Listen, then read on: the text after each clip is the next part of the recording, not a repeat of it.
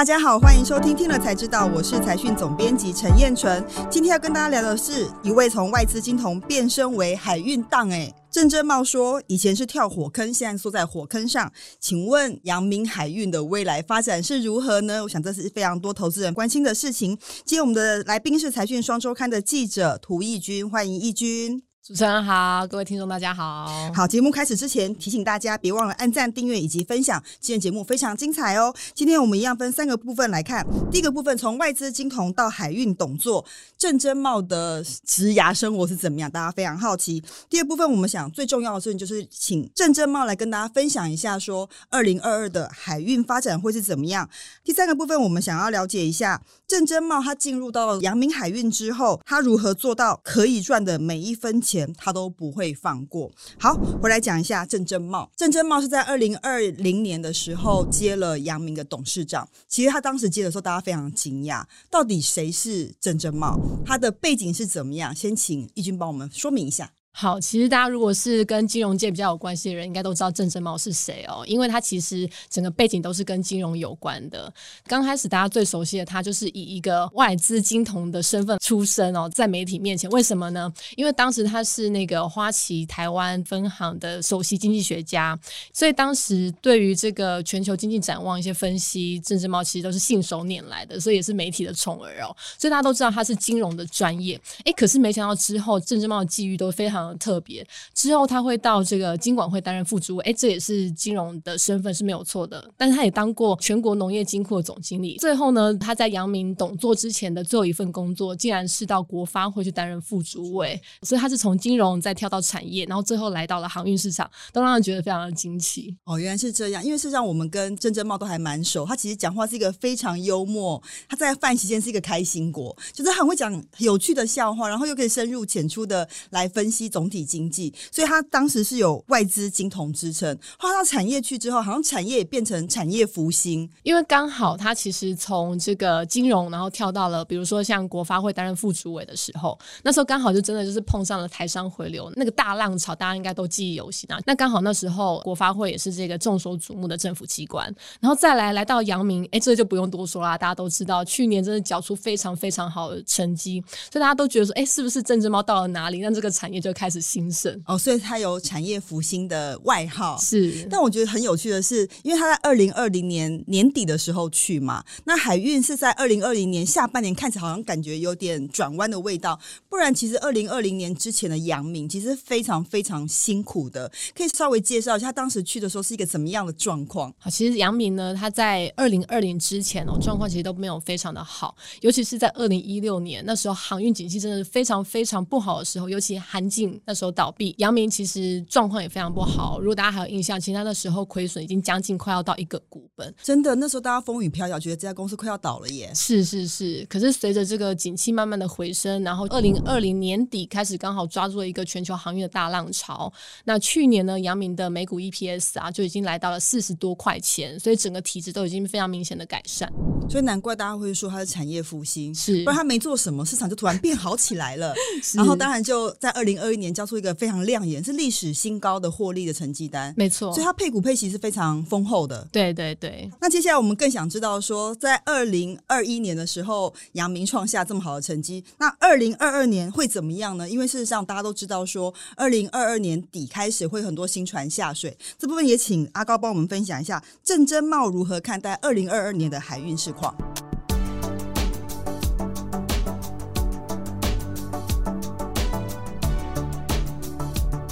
目前的状况真的蛮绝大，因为大家都看到最近那个 SCFI 这个跟航运有关的这个关键的指数，已经连十周一直下跌，大家都很恐慌，说，哎，是不是整个的那个拉货动能啊，已经没有像去年这么的好？可是郑志猫他认为说，哎，这其实就是一个历年都会出现的现象。怎么说呢？因为现在大概是呃第二季末，那其实这个也是刚过农历年。过后不久的几个月，那其实算是传统的一个出货的动能的淡季，所以其实 SCFI 的下跌是很正常的。再加上最近有战争，然后这个中国还有因为疫情封城，那本来出货动能就比较卡卡的，所以这个指数呢，短期的下跌应该是都是不用这么的惊慌。那其实长期来看，今年一整年啊，这只猫还是不看淡的。怎么说呢？因为他就从他们自己的客户想要签长约的这个观点来看哦，因为他觉得说，其实签长约就是有点像确保客户他想要在未来可以用这个价格来签到未来很固定的仓位。那如果在景气非常热的时候，其实客户签长约的意愿就会非常高。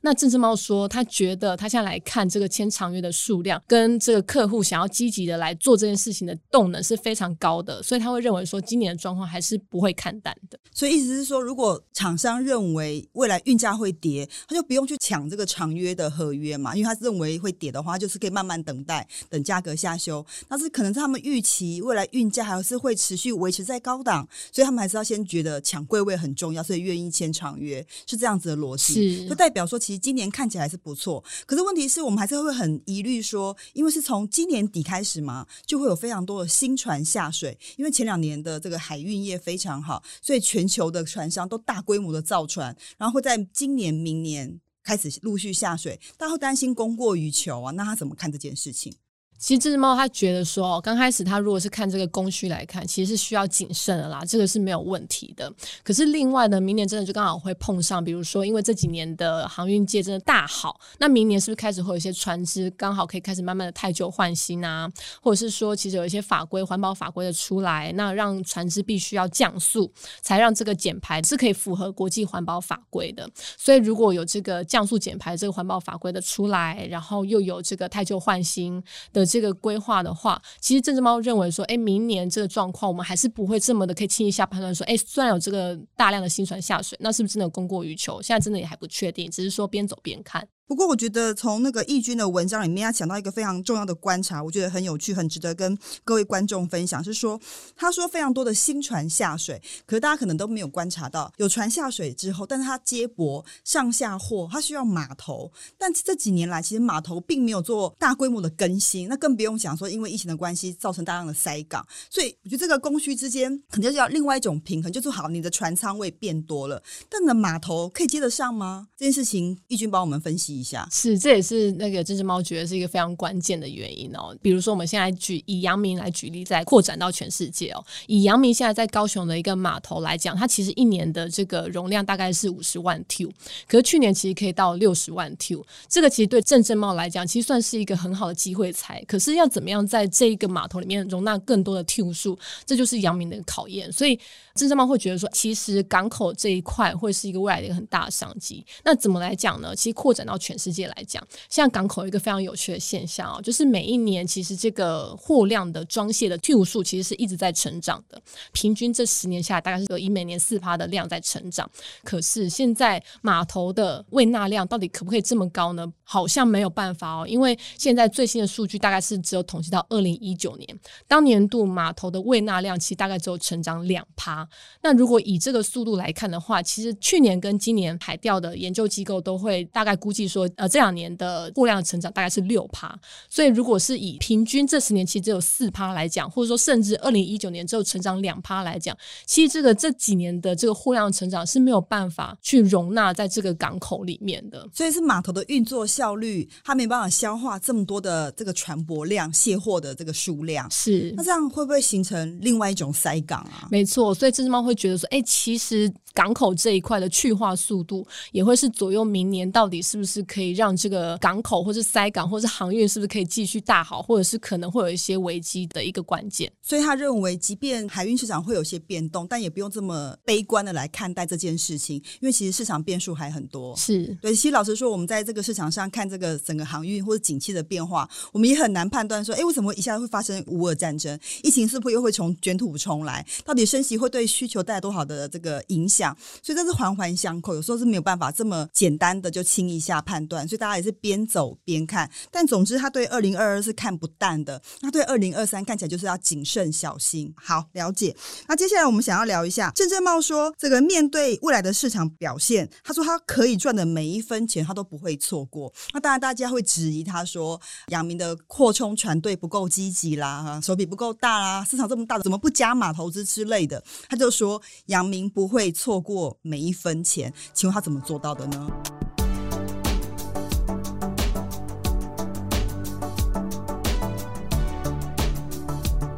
其实郑正茂他其实会非常的呃去规划航线或者是说船只的配置哦，比如说其实像这一阵子这个阳明有举办法说，那欧洲线这一块啊，其实在去年的状况是比前年好非常多的。那刚好欧洲线大家也知道，去年有这个长龙的卡船的事情，所以导致整个欧洲线运价是飙升的。那其实阳明也在适时的在调配船只当中呢，在这一波掌握了很大的商机哦。那我们怎么看这个数字呢？其实我们可以看所谓的 EBITDA margin。也就是说，其实可以看一下他们的在船只或者是整个营运配置的效率。其实目前阳明已经是超越了，比如说大家都知道地中海航运啊，或者是这个马士基啊，它其实是占了全球第二名的这个位置。而且最新最新的这个 Alpha Liner 也有出具一个研究的数据哦，就是去年的盈利率，从盈利率这个数字来表现的话，其实阳明是高居全球第一的。所以其实可以看得出来，整个阳明它在船只运作，虽然船只的数量没有这么的庞大，可是它在运作调。配的效率上面是非常好的，所以像这样说，他怎么做到这件事情呢？其实我觉得应该就是看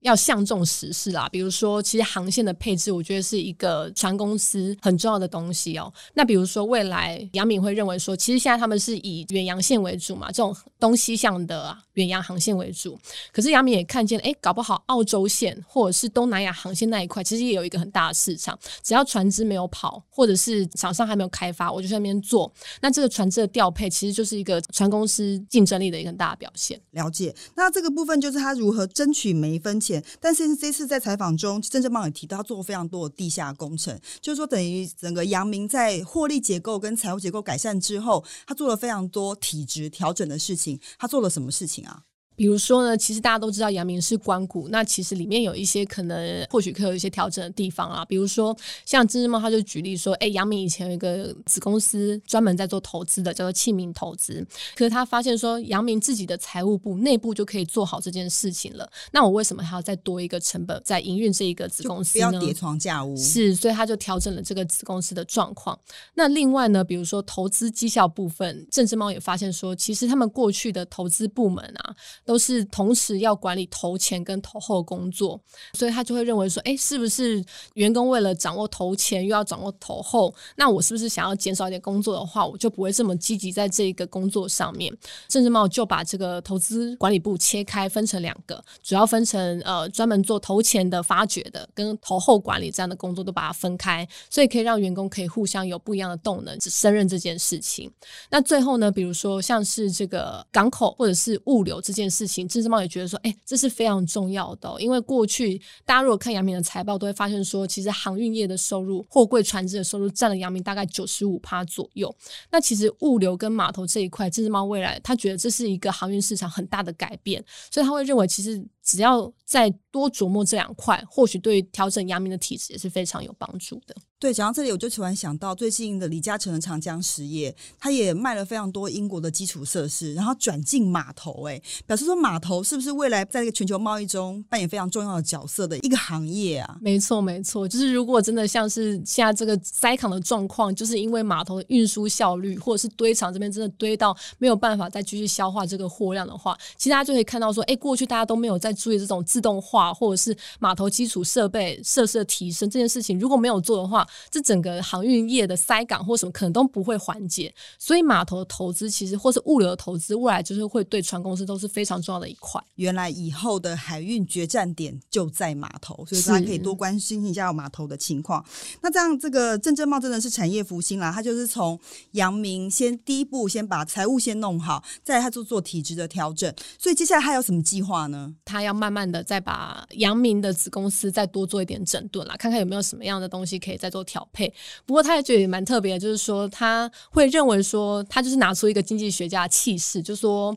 我就是要看做多或者做空，我只要决定这个我的产业。我现在要怎么样去调整它？那旗下下面的东西都是给员工来执行，所以他会认为说，哎，其实他现在要做的就是说，我的新航线要怎么样去开发？这个航线的开发，我不会让这个员工说，哎，搞不好刚开始这个航线可能是要。亏损的慢慢才能获利，也不会让这个员工觉得说，我我是不是就是要承担这么多亏损的责任？他是用整个航线，大家全球阳明有布局的航线去平均这个员工可能开发一个新航线要负担的成本。所以他的意思是说，就是未来阳明不管在码头或是物物流或是航线的开发当中，他都会慢慢的调整，让这个阳明更茁壮。对，我觉得对一家企业的公司领导人来说，方向最重要，所以看对方向，然后从体制去调整，还是。真的可长可久啦，因为毕竟大家对于阳明过去的这个经营绩效来说，并不是非常满意。那现在趁着这个海运的大浪潮，一次调整的经营体质，我觉得对于长远来说，